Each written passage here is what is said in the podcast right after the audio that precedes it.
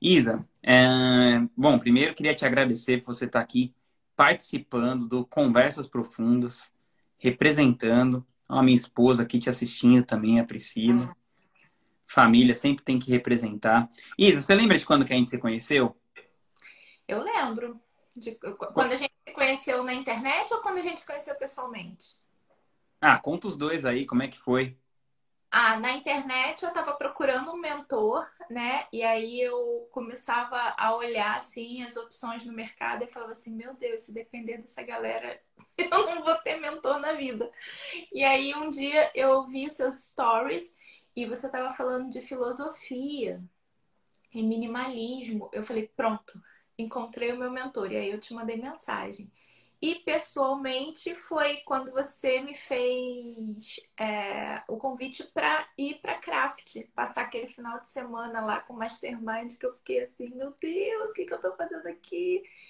E aí depois eu vi que era a minha galera mesmo. Isso faz quanto tempo, Isa, que você acha que você foi no primeiro Mastermind? Faz menos de dois anos? Isso foi em fevereiro de 2019. Nossa, dois anos. Dois anos, dois anos e pouquinho, né, Isa? Quanta coisa mudou na nossa vida de lá para cá, né? Na minha e na sua.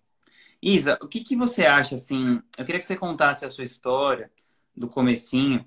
Uh, o que, que você acha que mudou naquela Isa, ali até antes ali de fevereiro de 2019, aquela que estava dando seu primeiro passo ali no, no digital, para ser essa Isa hoje que consegue fazer um lançamento de múltiplos sete dígitos em uma semana? Assim, você acha que você teria que se transformar muito como pessoa para você poder chegar nesse resultado? Você acha que isso tem. O que isso representa em relação, sei lá, à parte técnica do negócio? Eu queria que você contasse um pouquinho dessa, dessa evolução. Ai, eu acho que. Assim, né? A primeira coisa que eu precisei desenvolver melhor foi o meu senso de empresária. Né? Eu, eu não era. Eu achava que eu era, mas na verdade eu não era. Então, tipo, eu não tomava decisões importantes para o meu negócio, como o investimento em tráfego, por exemplo. Eu tinha pânico de pensar em investir muito dinheiro em tráfego. Então, é, isso foi uma coisa que mudou completamente a minha forma de, de pensar. A dona Elisa aí. E... Celebridades na área. Celebridades na área. E além da questão da, do, do, da mentalidade de empresária, eu acho que foi o fato de eu me permitir encontrar a minha persona. Porque até então eu, eu tinha. É muito louco isso, mas eu tinha muito preconceito de falar com mulheres. Eu sério? ainda tinha. Sério, eu, tinha, eu ainda tinha uma postura muito é, é, eu achava que se eu falasse com mulheres eu ia atrair um público mais fraco, mais difícil de trabalhar e tal. Então eu, eu, queria falar com todo mundo. E foi logo depois que eu entrei na Craft que eu entendi que o meu público era mulheres. E aí eu comecei a entender por que, que eram mulheres. E quando eu voltei na minha história toda e eu vi por que, que eu queria falar com mulheres, aí tudo fez sentido na minha vida, aí o negócio explodiu junto. Entendeu? Então foi completamente. É, é, é, foi isso, foi, foi mudar a minha mentalidade de empresária e foi olhar para trás para minha história, entender por que, que eu fazia o que eu fazia. Quando eu descobri, eu comecei a falar profundamente com mulheres e aí tudo aconteceu. Isa, o que, que você acha assim que, que foi a. Porque assim, eu acho que as pessoas às vezes, bom, para quem não sabe, né, a Craft é o meu grupo lá de Mastermind, que a Isa participa, é um grupo de negócios. E, eu, eu, e as pessoas, elas pensam assim, não, né? Até, até eu, assim, pensava isso. Falava, não, se essa pessoa fatura milhões de reais, ela deve, tipo, saber alguma coisa muito louca que eu não sei, né? E parece que são pessoas que estão muito distantes da gente. E, na verdade, são pessoas ali que estão tendo, né, as dificuldades delas e, e tudo. E você, eu achei muito impressionante, né? Você sempre aplicou tudo que você pegava nos grupos e tal e você cresceu o seu negócio mais de 10 vezes em dois anos. Isso é um número muito impressionante, muito, muito. Teve alguma coisa que, que foi difícil para você lidar assim, com tanto crescimento num período tão curto de tempo? Como que ficou a sua saúde mental nisso também? Porque às vezes as pessoas pensam que só você ganhar dinheiro vai resolver todos os problemas do mundo, né? Eu conto ou você conta, Isa? Conta ai, aí pra gente. Ai, ai. Então, coisas que foram difíceis para eu lidar. É, logo depois que eu entrei na Craft, eu descobri que eu estava grávida do Theo. E eu passei dois meses negando essa gravidez, porque eu descobri que eu estava grávida do Theo, não foi uma gravidez planejada. E aí, imediatamente, eu vinculei essa gravidez ao fato de, putz, agora que o meu negócio está crescendo, eu engravido. Foi a primeira é, é, junção que eu fiz das duas coisas. E aí, logo depois, eu tive um descolamento de placenta e eu precisei meio que ficar de repouso porque eu estava com sangramento. E quando eu tive descolamento de placenta, ali caiu a ficha de que eu queria o bebê. Porque eu fiquei com muito medo de, de ter um aborto espontâneo. E ali foi um momento de muito medo para mim, porque, tipo, eu ainda não tinha a reserva financeira que eu tenho hoje. Então, se hoje acontecesse isso comigo, para tudo e vamos ficar na cama assistindo Netflix e lendo livros e quando der eu volto. Mas naquela época o meu negócio não era assim, eu ainda precisava criar uma reserva para quando o Theo nascesse. Eu pensava assim. E aí foi, esse foi um momento tenso. Aí o que, que aconteceu, né? É, para todo, para todo, para todo problema tem uma solução. Eu lembro que eu estava bem nesse período, eu passei assim uns 15 dias bem out. E aí o Lucas, teu sócio, colocou lá no grupo na Craft um roteiro de uma forma de lançamento muito simples pelo Instagram. E que é, quando ele colocou aquilo lá, eu falei assim: Meu, eu vou. Eu lembro. Eu vou executar esse negócio, porque eu tô com a placenta descolada, mas eu consigo fazer lives de manhã. De manhã eu não tô, eu não tô enjoando, eu não tô sentindo é, é azia, nada disso. De manhã eu tô me sentindo bem. Vou fazer essas lives às 5h36 da manhã. É um troço super fácil e ali eu fiz e faturei 100 mil naquele mês. Eu com a placenta disso. descolada e de cama, sabe? Então, eu acho que ali o que aconteceu foi que, além dos 100 mil, virou uma chavinha em mim do tipo: não importa o que tiver acontecendo. Sabe? São decisões que a gente toma. E eu tomei a decisão e deu certo. E eu vou sempre ter o direito de tomar decisões. Então, dali para frente foi tudo muito mais fácil, entendeu? Porque eu me convenci de que realmente eu podia tudo. Ah, que incrível. Mas hoje, assim, que agora você, putz, você tem uma maturidade empresarial bem maior, você já sabe o que você quer, o que você não quer. Ainda assim, é... e aí aparecem novos problemas, novos desafios, novos obstáculos. Quais, qual que é a diferença dos problemas que você enfrenta quando você está faturando, sei lá, 20, 30 mil reais por mês, ou quando você está faturando vários milhões de reais por ano? Os problemas de, de, de milhões de reais, eles são problemas maiores. né? Então, assim, qualquer decisão que eu tome hoje são decisões que impactam muitas pessoas.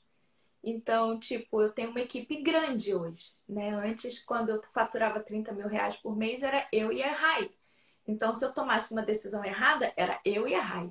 Agora tem uma big equipe que depende de mim. Então, as minhas decisões hoje, elas são, elas impactam mais, mas eu também me sinto mais preparada para tomá-las. E uma coisa que eu busco muito, e isso, isso alinha muito com, com a galera que me lança, é que eu respeito muito o que eu acredito. Então, a coisa de uns sete, oito meses atrás, a gente foi marcar datas de lançamento e aí a galera lá da agência abriu o calendário e aí eu vi no calendário da agência as fases da lua. Que eles sabem que isso é importante para mim. E aí eu falei assim, pronto, agora eu consegui convencer a minha equipe como que eu trabalho. Então eu levo muito isso em consideração, sabe? Menstruação, as fases da lua, espiritualidade. Eles sabem disso. A minha equipe toda sabe disso. Então, fica mais fácil das coisas fazerem sentido, porque eu não sou mais a pessoa que, que vai se ferir porque precisa faturar muitos dígitos. Sabe? Eu procuro. Já manter... passou essa fase, né? Eu já passei dessa fase. Eu procuro manter uma coerência muito séria. Por exemplo, o Felipe falou assim para mim, Isa, no próximo lançamento, que vai ser em setembro, vamos testar o lançamento de sete dias? E aí eu parei e pensei, eu falei, não, mas peraí, para eu testar o lançamento de sete dias, eu tenho que ficar dez em São Paulo. Eu falei, nem fudendo, não vou, porque senão eu vou ficar longe dos meus filhos, da minha casa, do meu marido. Não vamos testar o lançamento de sete dias. Pode ser que seja um big lançamento maravilhoso, mas não, não vale a pena. Então eu sou muito coerente. E aí eu acho que essa coerência ela acaba tornando as coisas mais leves, entendeu? Porque não é tudo pelos dígitos.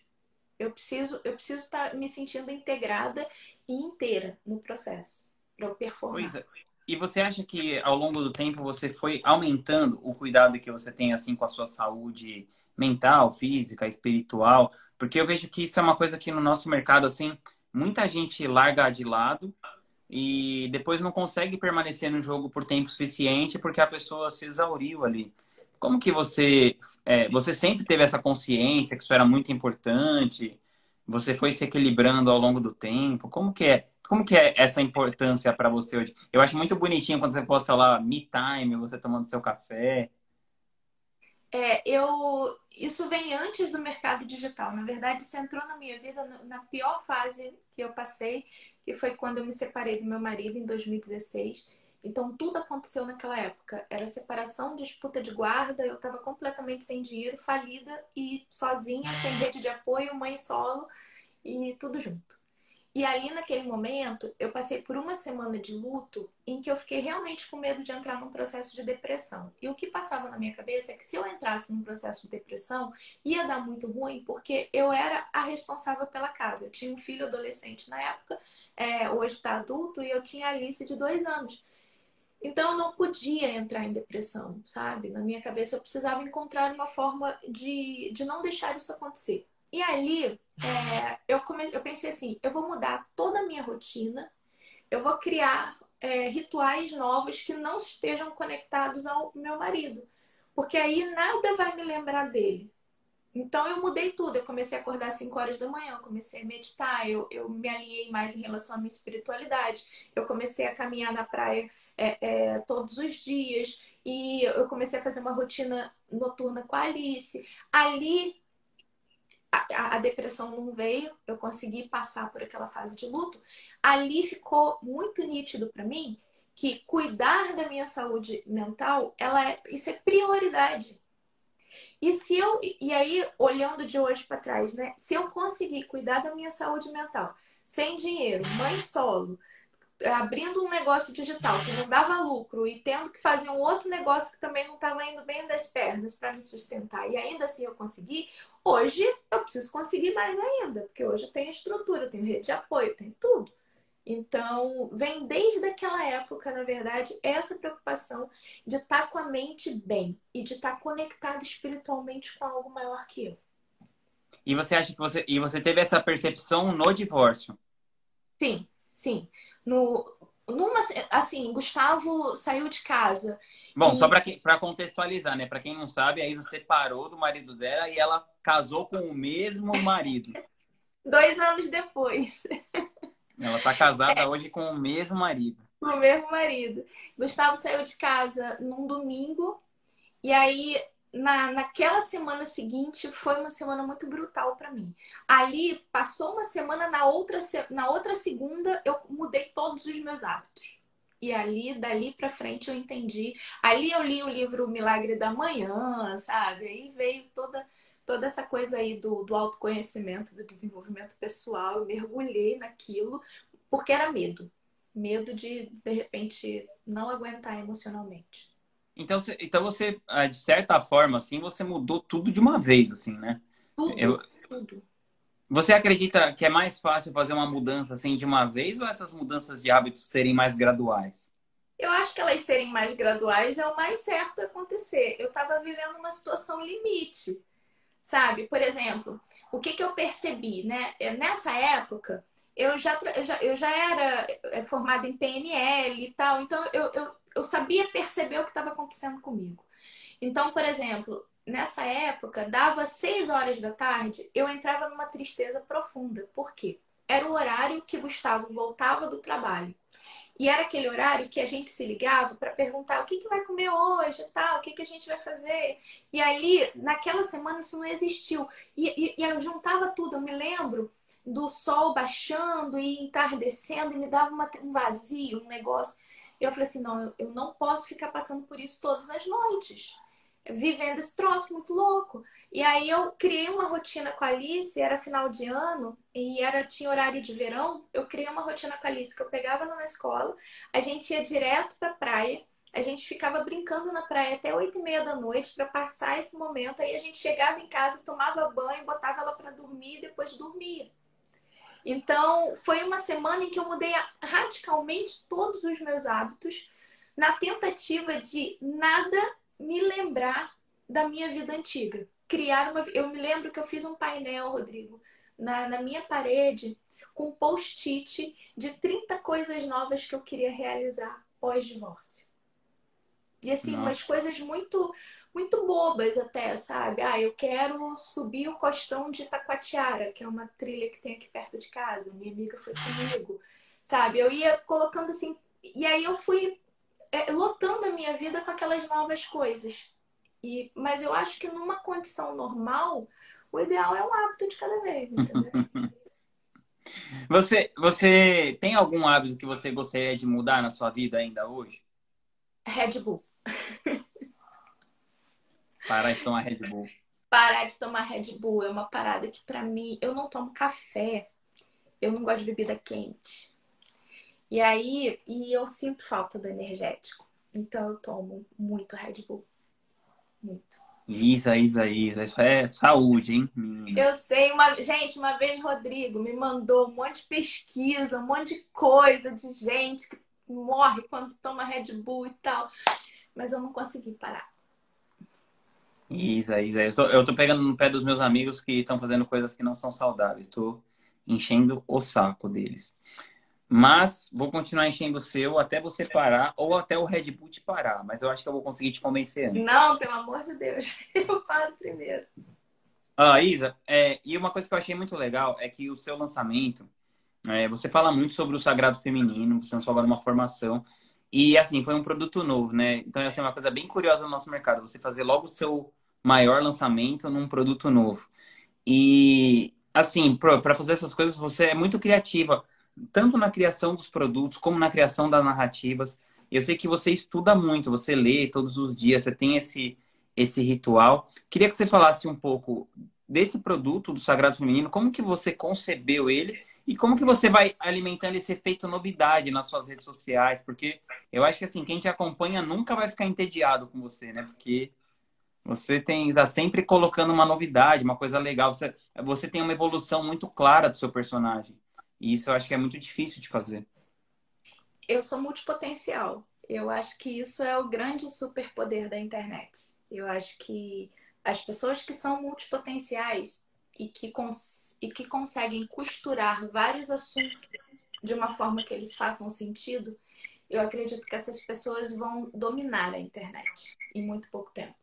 Porque é, fica chato e monótono aquela pessoa que fala de uma coisinha só o tempo todo e tal. E como eu misturo tudo, e, e na minha cabeça é muito fácil misturar. Então, tipo, o que, que eu imagino, né? Quem é o, o, o, personagem principal do meu negócio? É a minha persona. Eu uhum. preciso ajudar essa mulher a, a conquistar a liberdade financeira e emocional através de um negócio de impacto, que é o que ela quer. Então, na minha cabeça, pensa assim: quais são todos os recursos que eu posso dar para essa mulher, para ela encontrar esse lugar? Então, eu junto tudo. Marcos, ele tava, ele me descreveu numa live que ele estava fazendo, e ele falou assim: não, a Isa é interessante, porque a Isa ela mistura sagrado feminino com desenvolvimento pessoal, com marketing, negócio e, e, e criatividade, e aí junta isso tudo, coloca umas coisas coloridas em cima e vende. Vendas, mapas mentais. Tudo junto. Canetas por... coloridas. É isso, mas por quê? Porque a mulher multipotencial, ela precisa de tudo isso.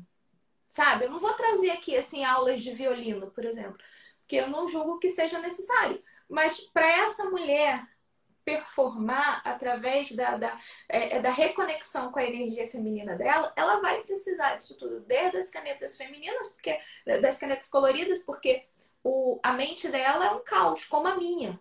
A minha mente é muito caótica. Então, como que eu organizo esse caos que existe aqui na minha cabeça?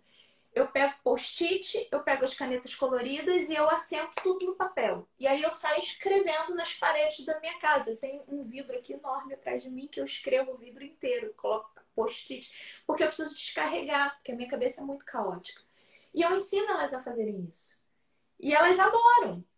E aí, quer dizer, cada produto, e eu construí com elas também uma, uma, uma convivência muito real, sabe? De delas entenderem que, mano, isso daqui foi construído do absoluto zero com, sei lá, um chiclete usado e um post-it.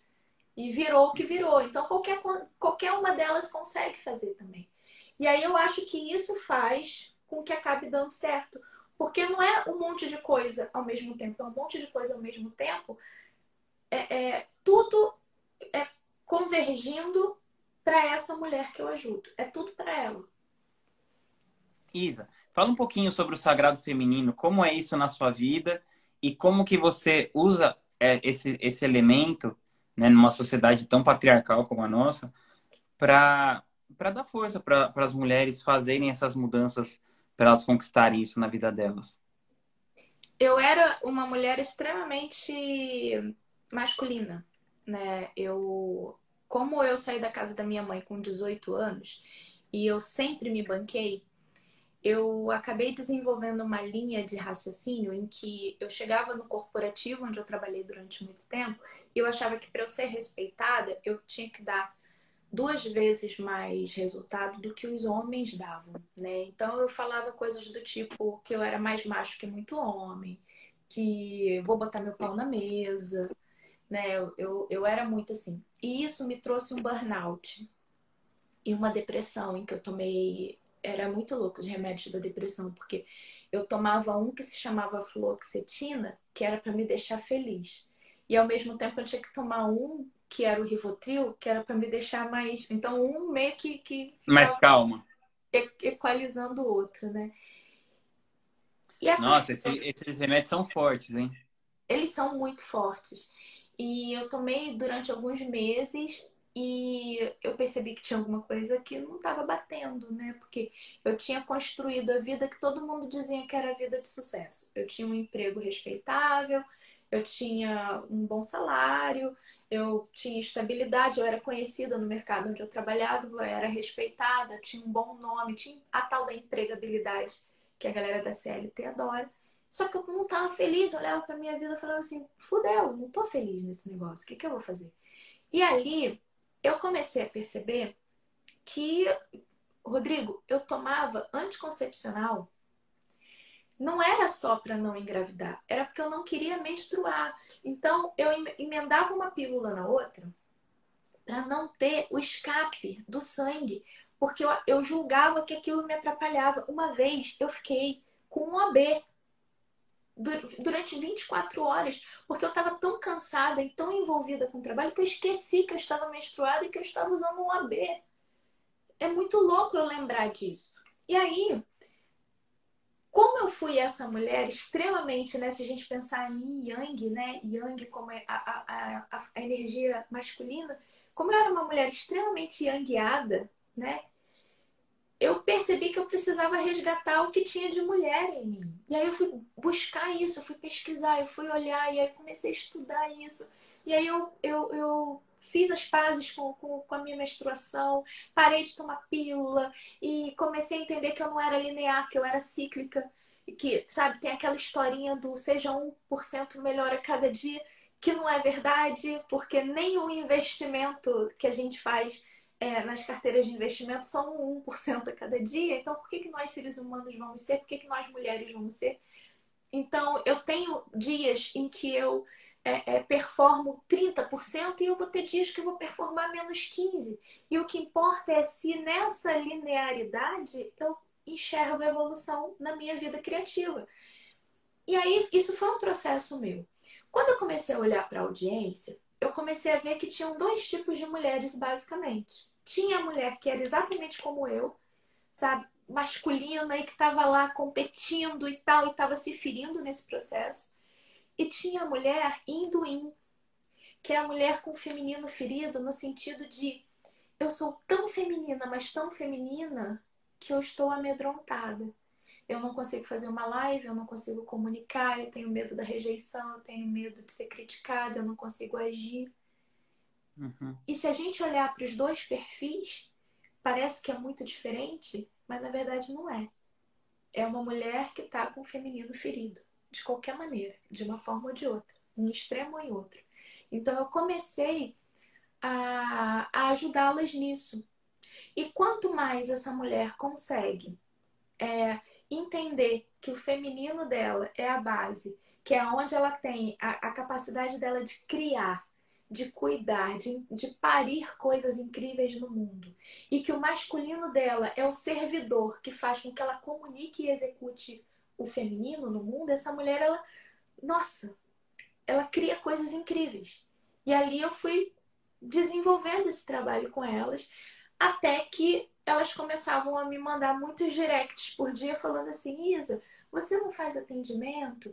Porque eu também sou hipnoterapeuta e eu não usava essas coisas no dia a dia porque eu não atendo no individual já há muito tempo. E eu fiquei uhum. entendendo que ali tinha um mercado, sabe? Mulheres querendo esse tipo de atendimento, querendo um acompanhamento no sagrado feminino e tudo mais. Eu falei assim, cara, eu vou criar uma certificação e eu vou ensinar as mulheres a trabalharem com isso. E daí nasceu esse produto novo. Mas basicamente, Rodrigo, é isso. É... Quando, por exemplo, a gente está sem ir em eventos, né, por causa da pandemia. Mas você sabe disso. Quando a gente vai num evento de marketing digital, 80% das pessoas que estão lá dentro são homens. Outros... Não na craft. Não na craft. Os outros na craft é meio a meio e no, e no seu mastermind no Illuminati é 80 a 20, 90 a 10. É 90 a 10. É, no, mas no mercado, de, de, uma maneira geral, você sabe que é assim, né? Sim, então, claro, claro. Aqueles 20% de mulheres que estão lá nem são, na, na, totalidade, as mulheres que são protagonistas dos negócios. Muitas são as esposas e tal, que estão acompanhando. Qual que é a ideia aqui? A ideia é trazer ferramentas de resgate para que essa mulher consiga empreender. E para ela empreender, Rodrigo, ela lida. Teve uma, uma live que eu chamo de a live das 320.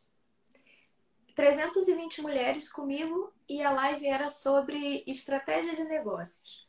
Cara, eu ia falar sobre Instagram, sobre vendas, né? Tudo que elas precisam, na verdade. E aí, de repente, uma delas fez uma pergunta assim: Isa, mas quem cuida da tua casa e quem lava a louça quando você está fazendo tudo isso? Aquela, naquela live eu entendi que eu não podia só falar de negócios. Porque enquanto eu tô aqui falando de negócios para essa mulher, essa mulher tá em outro lugar ainda pensando com a crença de que a casa dela precisa estar tá impecável, porque esse é o papel dela, o papel dela no mundo. E aí ela uhum. entra numa crise de culpa. Quando ela tá no negócio, ela tá pensando na louça, quando ela tá na louça, ela tá pensando no negócio, ela não faz nada direito. Entende? O, o, o buraco é muito embaixo. Muito embaixo. Tem a, teve a live do cocô também que elas estão falando aí. É, eu descobri que a maioria delas não conseguiam ir ao banheiro é, sem filho junto. Elas não se permitem, elas estão lá sentadas fazendo cocô. E as crianças estão tudo ali. Aí você precisa falar para essa mulher: Oi, você tem permissão de fechar a porta do banheiro e você vai ser, continuar sendo uma mãe maravilhosa apesar dele. Você tem, você tem. Na verdade, até melhor, né? Até melhor, exatamente. Você tem permissão de tirar um tempo para você todos os dias. E ainda assim você vai ser uma mãe maravilhosa. Ainda mais.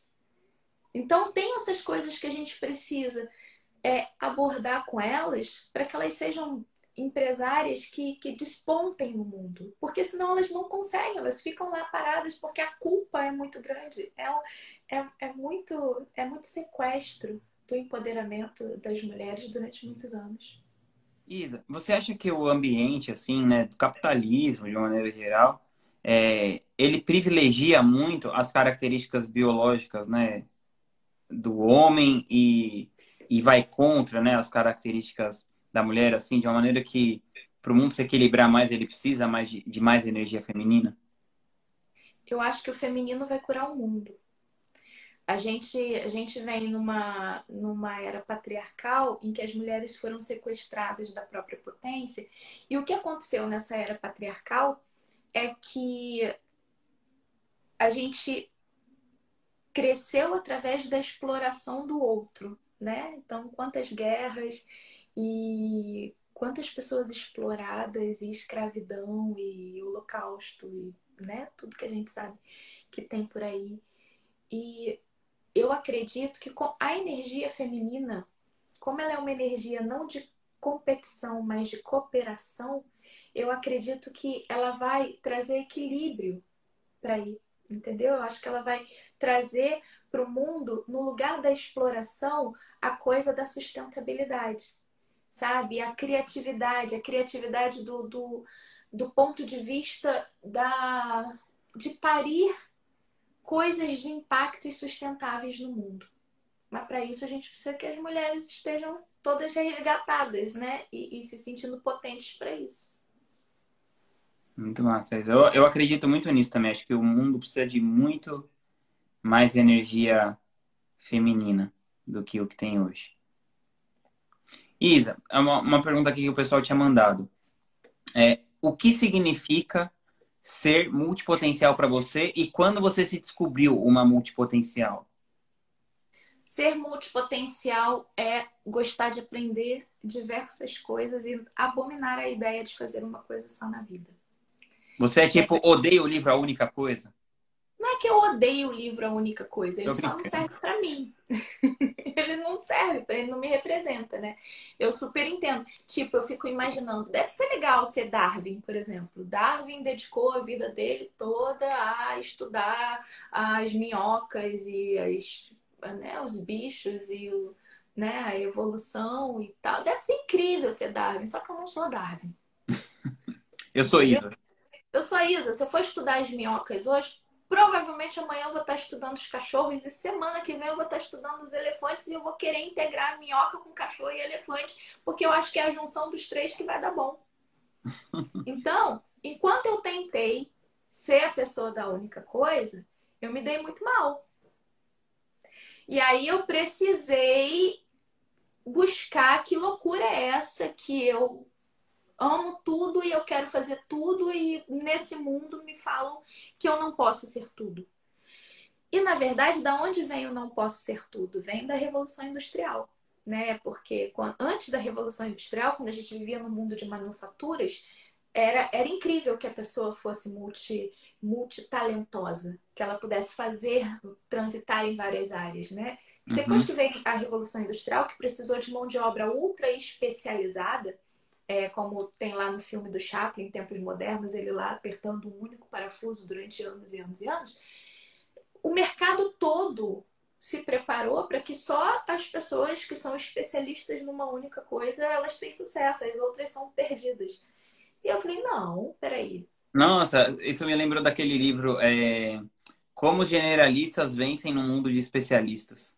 Sim, sim. E tem vários, tem as pesquisas da Emily Wapnick, tem a Barbara Sher, que são autoras incríveis sobre multipotencialidade. E ali eu, comecei a entender, falei assim, quer saber? Eu vou falar de tudo que eu quiser. Esse, esse Instagram é meu, o perfil é meu, o negócio é meu. Eu vou falar de tudo que eu quiser. E aí, sempre que eu chego num grupo novo, foi assim na Craft também, eu, eu chego e falo assim, olha, eu tenho todos esses produtos aqui, eu tenho todas... Por favor, não falem que eu tenho que escolher uma coisa só, porque não funciona para mim. E já assim, dá logo a letra.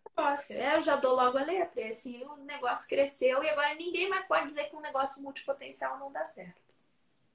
E, e isso nunca te, te afetou, assim? Você nunca chegou a questionar as coisas? É, depois que você começou a crescer, assim, você, você, você se manteve fiel à sua crença, assim, sempre? Sim, porque, Rodrigo, o que que faz o meu negócio crescer? É justamente a multipotencialidade. Consegue, você consegue identificar qual é o meu nicho? Eu não sei meu nicho. Eu sei. Qual é meu nicho? Isa. Isa, é isso. É isso. E aí vai ter a Vanessa, vai ter a Verônica, vai ter a Neuza, vai... cada uma, sabe? Elas ficam num nervoso porque elas me mandam caixinha, me mandam, meu Deus, Isa, eu não consigo identificar meu nicho. Claro, ela não vai identificar o nicho porque ela, ela não é especialista, ela é multi.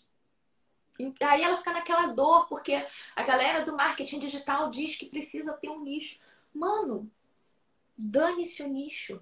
Resolve Não, eu, eu, eu, sou da sua, eu sou da sua opinião também. Eu acho que você que, que você tem que ser. Igual você falou, você mesmo falou que você tomou uma decisão de comprar de mim porque você viu que tinha filosofia, que não tem nada a ver com marketing digital, né? Por exemplo, mas foi o que te conectou. Então, eu acredito que sim, que você tem que dar esse espaço para ser aquela coisa diferente, né? Aquela vaca roxa no meio das vacas brancas e pretas. E tem que ser divertido. Porque não na CLT é um saco. Para isso aqui ser um saco também, que vantagem tem? Tá, mas, mas assim, o que eu acho impressionante é que eu queria te perguntar: você consegue tangibilizar a, as entregas? Você, é, tipo assim, porque você, um produto como, por exemplo, um sagrado feminino, é muito diferente você vender um dinheiro na lata ali, né? É, como que você faz para você tangibilizar assim, e gerar percepção de valor nas pessoas? Isso eu acho que é uma coisa que você faz muito bem. Então, é... eu tenho um produto chamado Laboratório de Produtividade para Inquietas que é o meu produto de produtividade, né? Onde eu ensino que a produtividade não é patriarcal, é cíclica e que nós mulheres podemos ter produtividade através do sagrado feminino. Ali eu tenho uma quantidade de soluções que vão anexas àquela promessa. E essa mulher, quando ela tem aluna, Renata, é, essa mulher, quando ela começa o lab, ela começa a vivenciar a estrutura do lab, aí ela faz o bullet journal, e aí ela faz a mandala lunar, e aí ela é, faz o minimalismo na casa dela. Cara, Rodrigo, ela se torna outra pessoa, e aí o negócio dela cresce. O Entendi. relacionamento dela com o marido melhora. É tipo assim, você, você, ao invés de fazer com a maioria das pessoas que tá atacando assim o hackzinho de profundidade, de produtividade, você está indo na coisa mais profunda, né? Saindo do superficial e aquela coisa aqui por dentro acaba mudando todo. E eu ainda é, eu faço muito o seguinte, por exemplo, é, eu vou falar de produtividade. Poxa, tem é. muita gente falando de produtividade, né? Tem o Christian, tem o Jerônimo, tem a, a Tati De Andela, nem sei se ela ainda fala de produtividade, mas tem muita gente falando de produtividade. Então, por que, que eu vou entrar para falar de produtividade? Porque eu acredito na produtividade cíclica, criativa e matriarcal. Aí eu trago um conceito que pega todas aquelas mulheres que experimentaram aquela produtividade patriarcal da gestão do tempo e da tarefa e não deu certo. Essa mulher olha para o que eu estou oferecendo e fala assim: é isso que eu quero. No marketing é a mesma coisa. Né? Você tem um monte de gente falando de marketing. Aí tem uma galera, tem um grupo de mulheres que olha para aquele marketing e não se, por valores, não consegue é, evoluir naquilo, porque confronta valores. E aí eu vou e falo de um marketing feminino, de um marketing da empatia. E aí todas essas mulheres falam assim: é isso que eu preciso. Aí elas vêm e compram de mim. Ou seja, eu encontro no mercado aquele gap do que ninguém está falando, aquele problema que precisa ser resolvido e que ninguém está resolvendo. E aí é mais fácil, né? Porque elas olham e falam assim: é, é isso aí que eu quero, manda o link. É mais fácil. Genial.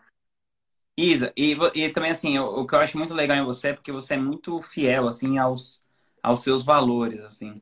Eu lembro uma situação que você contou, assim, né? Sem citar nomes de ninguém nem nada, mas que você foi num grupo tal e que tinha um cara com a mulher dele, aí o cara falou assim, tipo, do lado da mulher dele: não, meu dinheiro é bem mais importante que a minha mulher e não sei o que, que a minha família. E aí você falou, meu, não dá para eu participar disso, assim. Tiveram muitas vezes, assim, que você estava em ambientes que você percebeu, assim, que os seus valores não estavam sendo respeitados, ou você decidiu, às vezes, abrir mão de um conhecimento de um negócio para você não compactuar ali com valores que você era contra, e foi por isso que você decidiu criar o seu, os seus próprios ambientes? Tem, tem mesas que eu não sento. Entendeu? Então, essa isso que aconteceu, eu pedi para sair do grupo no dia seguinte. E eu entendo que o problema não é o grupo, tá, gente? Eu entendo que sou eu. Mas eu não quero estar num lugar onde eu vejo que uma mulher está sendo diminuída e que tá todo mundo achando que tá ok. Porque se eu presenciar isso, provavelmente eu vou ser a doida que vai defender aquela mulher ali na frente de todo mundo e tal. E, e outra, eu não quero, eu não quero estar tá naquela egrégora energética. Então eu, eu não, não faço isso. E aí eu senti falta de ter um grupo mais próximo de pessoas que fossem muito compatíveis com o que eu acredito e que principalmente tivessem uma espiritualidade é, livre, sem dogmas, e que fosse uma espiritualidade que ajudasse a guiar as decisões de negócio. E aí nasceu o Illuminati. Então, ah, que legal. Hoje somos, a gente fala, né, que a gente é um monte de, de bruxos e bruxas dentro de um grupo de negócios se ajudando. E a gente compactua disso, de uma espiritualidade livre e de entender que os nossos negócios não são só, não são só dígitos. A gente está trabalhando em coisas que mudam o mundo. A turma é incrível, Isa. Eu adorei quando eu, pale... quando eu palestrei lá. Ah, Achei é, o pessoal... eles adoraram. Pessoal muito legal. E, e você falou da coisa da energia, assim, né? Como que você... Como que você desenvolveu essa sua sensibilidade? E você acha que é possível para os homens terem uma sensibilidade assim tão desenvolvida assim também? Ah, claro. Ou não, ou não dá para a gente competir com as meninas nesse caso? Nada. A energia, a energia da intuição é uma energia feminina e ela transita em homens e mulheres. Somos todos seres é, é, espirituais, vivendo uma experiência 3D. E eu sou neta de curandeira né? Eu vi, eu cresci vendo minha avó fazendo banho de erva para as pessoas, rezando as pessoas com um galinho de, de, de, planta. Então eu já vim desse lugar. Depois que eu cresci, que eu tive aquela fase mais patriarcal, eu me afastei de tudo isso. E aí foi onde veio a depressão e o burnout. Então eu entendi que o meu caminho é através dessa conexão espiritual. E aí as pessoas ficam muito no mental se perguntando, tá, mas como é que faz para ter essa conexão espiritual? Ou então as pessoas perguntam, Isa, qual é o passo a passo para eu seguir o sagrado feminino? Sete passos para atingir a sua intuição. É isso. Só que na real não é isso, entendeu? Na real a gente justamente tem que sair daqui e a gente tem que trazer para cá. Né? Então, quer dizer, é, é justamente quando a gente traz, tira da mente e traz para o corpo, e silencia aqui, é a hora que a gente consegue ouvir. E a gente vai descobrindo através da autoobservação, através dos estudos, que existem melhores momentos no mês para ouvir, que a gente fica mais perceptiva e que o universo manda mensagem o tempo todo pra gente. E, cara, é, é um caminho incrível. incrível. Rodrigo, é, é no nível assim, ó. Eu tava com um criativo que tava trazendo um monte de hater. E aí eu falei com, com o gestor de tráfego e não resolveu, o criativo continua trazendo hater. Eu falei assim, cara, tem alguma coisa na energia desse criativo. Aí eu entrei numa meditação, fiz um download no criativo e aí eu falei pro, pro criativo assim, eu, gente, eu sei que é um papo doido aqui, tá? Mas é só pra vocês entenderem a vibe que, que, que passa aqui na cabeça. Eu coloquei um download no criativo em que aquele criativo ia aparecer só para mulheres que estivessem prontos para aquela mensagem. Para as mulheres que não estivessem prontas, ele ia ficar invisível. Os haters acabaram. Não veio mais nenhum. Então, assim, é o que eu gosto de fazer, entendeu? Boto fé. é, tem muita coisa que, que tá além da nossa, da nossa explicação, né, Isa? É isso. E, e, e não é para tá, não é para ter explicação é, racional. Não, da nossa explicação não, da nossa capacidade de compreensão, né? Cognitiva. Assim, a gente compreende aqui, a gente não compreende aqui. É. Exato. Isa, mas voltando a falar é, dos negócios e tal, o que, que você acha que, que mudou, assim, desde quando você começou ali fazendo a sua primeira vendinha pro já famoso Geilson até os dias de hoje? Assim, como que você percebe que foi evoluindo o mercado? O que, que você notou assim que você teve que fazer, que você não fazia antes? Como que você acha que você foi se adaptando a esse mercado que você transformou? Qual é a sua percepção assim olhando de fora? Nossa, o mercado se profissionalizou. É, antigamente era muito fácil com qualquer coisa você ter algum resultado. Então você fazia um e-book mequetrefe, chamava ele de isca e botava numa página de captura muito louca e dali você capturava um lead e dali tu fazia uma oferta e alguma coisa você conseguia vender. Hoje as coisas já não são mais assim. Hoje as pessoas já entenderam como é que funciona, né? Então, é, para você vender alguma coisa e criar uma conexão com as pessoas, você precisa agora utilizar. Eu acho que foi bom, porque eu, o mercado como era antigamente me dava uma vergonhinha, sabe? Hoje, se você é uma boa professora, é open bar de, de conhecimento, de, de aula, de entrega de conteúdo, e a partir desse open bar você faz as suas ofertas de, de, de, de produtos premium. Né, do, dos seus cursos pagos. Então, eu acho que a grande evolução foi essa: foi o mercado amadurecer, no sentido de que é, as pessoas que estão lá do outro lado, elas estão sacando que, que aquilo é uma, um empilhamento de gatilho vazio. As pessoas já sabem, sabe? Então não tem mais espaço para isso. Ou você causa impacto real e muda a vida das pessoas, ou vai ser difícil, cada vez mais difícil. Aquela, aqueles CPLs em que você coloca lá é, é gatilho, gatilho, depoimento, gatilho, gatilho, depoimento, gatilho, depoimento, ninguém aguenta mais e, e vai funcionar cada vez menos. E aí quem fica no mercado? Quem tem conhecimento, quem, quem é professor de verdade. Eu acho isso maravilhoso. Ah, e uma coisa que faz muita diferença, eu acho, é que você, você cria uma, uma conexão próxima das pessoas que, que transcende o que você está ensinando, né? Por exemplo, agora há pouco uma pessoa perguntou assim: Ah, mas quantos anos a Isa tem? Aí as pessoas já falam: Ah, ela tem 42, é de gêmeos, não sei o quê. Então, isso por quê? Porque as pessoas se importam com você, né? Você conseguiu criar um conteúdo na sua rede social, gratuito e tal, que as pessoas. Você fez com que elas se importassem. Eu, eu lembro que eu acho que no seu Mastermind você falou assim, ou no, ou no Mastermind, lá no seu, ou na Craft, você falou alguma coisa assim. Nós somos empresas que produzem conteúdo gratuito e, eventualmente, vendemos acesso premium uh, a, a, aos nossos produtos.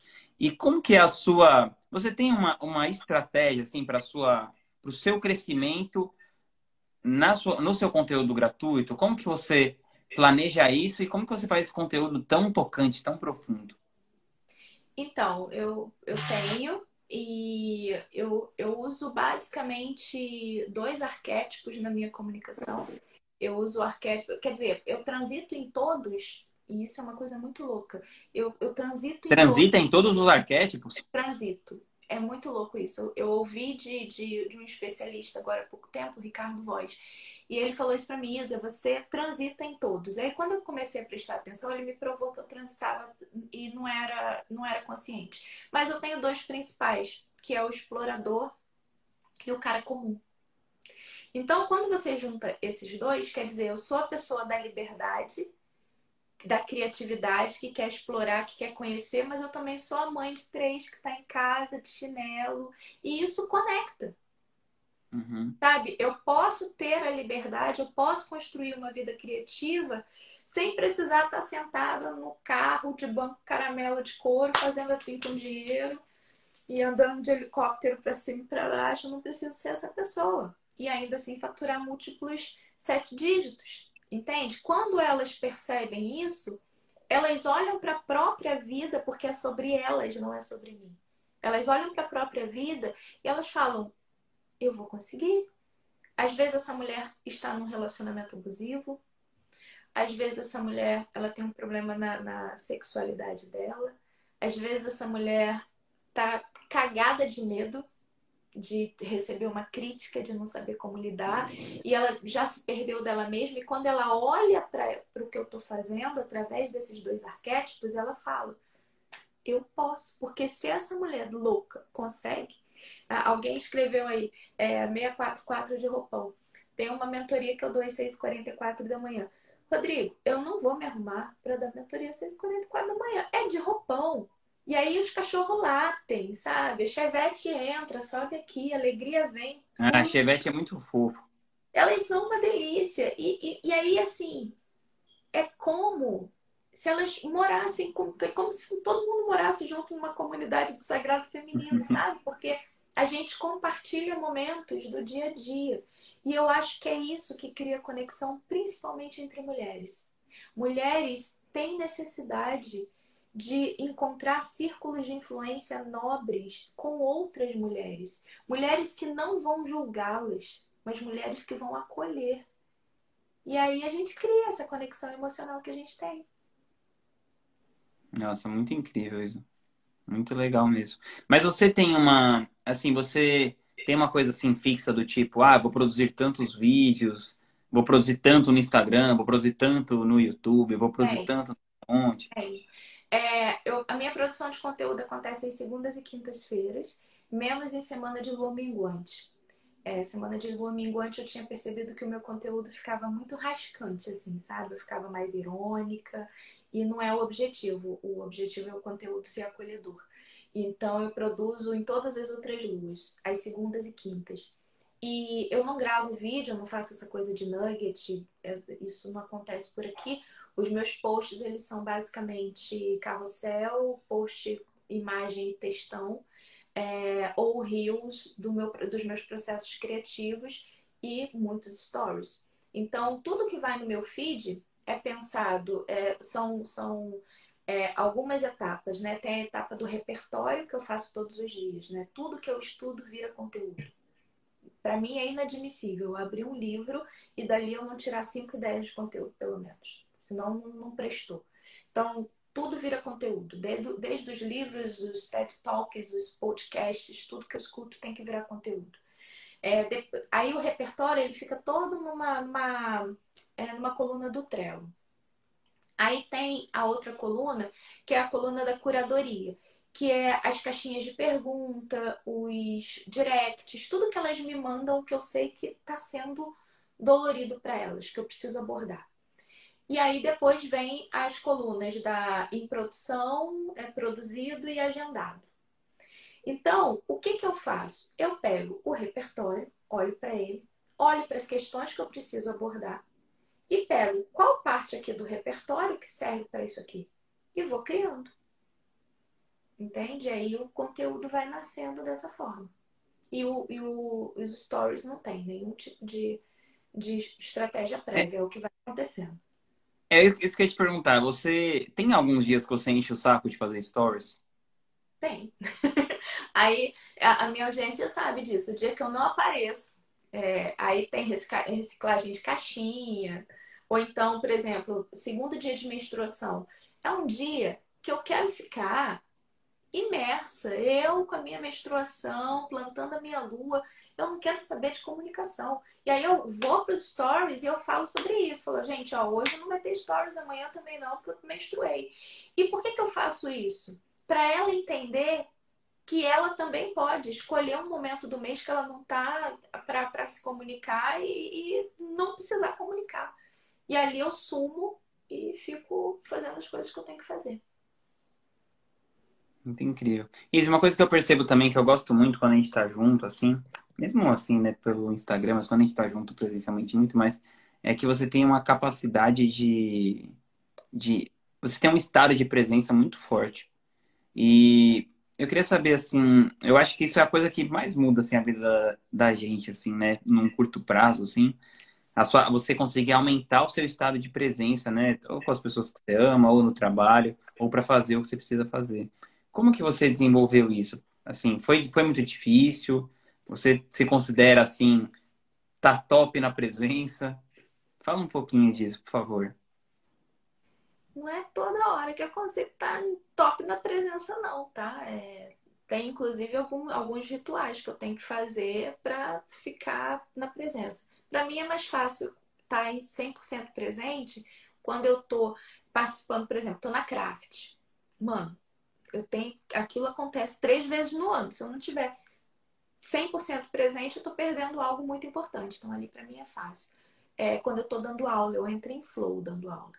Eu dei uma aula agora no último lançamento que foi a última aula do, do, do evento, e foram 2 horas e 40 minutos de aula. E eu estava num processo de hipotermia, estava muito frio em São Paulo. Os meninos deram mole na hora de ligar o ar-condicionado, não aqueceu. E o meu cérebro entrou num estado de, de urgência, falando que eu ia morrer. Então eu ouvi a voz dentro de mim de que eu, que eu ia morrer. Eu fiquei com o corpo todo dolorido, de ficar com, com os músculos assim, retensados e tal. Mas eu dei aula. Se você me. Eu, depois eu fui assistir porque eu não lembro, tem um apagão na minha cabeça. Eu só lembro do frio e da dor, só isso que eu lembro. Mas por fora eu estava dando aula e as pessoas falaram: Ó, oh, aquela aula foi foda, a Cláudia falou. É um estado de presença que eu acho que eu herdei da minha avó, que era professora. Entendeu?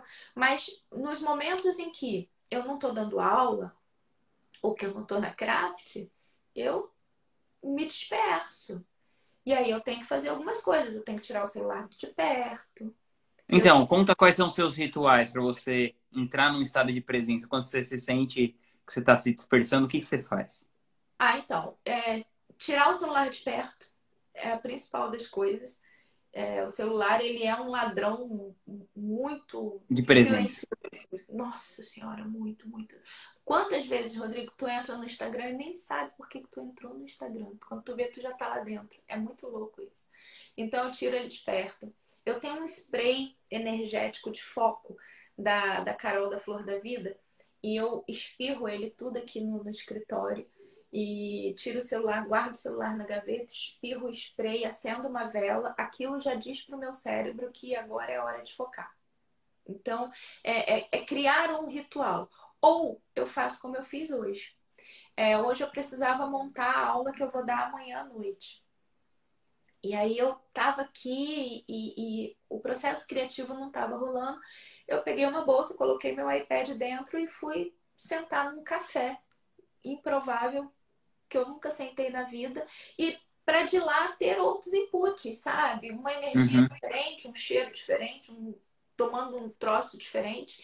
E ali você tem novas conexões que te ajudam a ter, a ter presença. Eu acho que é isso. Não é. O, o, mais importante é as pessoas entenderem que esse estado de presença ele não é natural do cérebro humano. Nós não fomos é, projetados para estar, estarmos assim. Isso é treino, isso é escolha e você pode criar rituais para tornar isso mais possível. Muito massa. Isa, eu queria te agradecer por você ter participado aqui do, do meu podcast Conversas Profundas. Foi muito bom, estou muito feliz que a gente vai se ver logo daqui a alguns dias. Eba. Tô morrendo de saudade de você. E, pessoal, eu queria pedir para vocês marcarem aí alguma coisa, marca a Isa aí nos stories, alguma coisa que você aprendeu nesse podcast. E é isso, foi muito bom. Eu sou muito feliz de você ter conseguido colocar, ampliar tanto o alcance da sua voz, o alcance da sua mensagem. Eu acredito muito que pessoas como você estão ajudando a curar o nosso mundo. Tá bom? Eu te agradeço. Você sabe, eu já te falei isso algumas vezes. Você é uma das pessoas preferidas que eu tenho na vida. E você transformou minha vida. Você sabe disso também. O quanto que eu sou grata e o quanto eu te admiro. Principalmente. Te admiro muito, muito, muito. Gente, obrigada. Uma honra estar aqui. Me chama Eu sempre. também. Beijão, tchau, tchau. Tchau, tchau.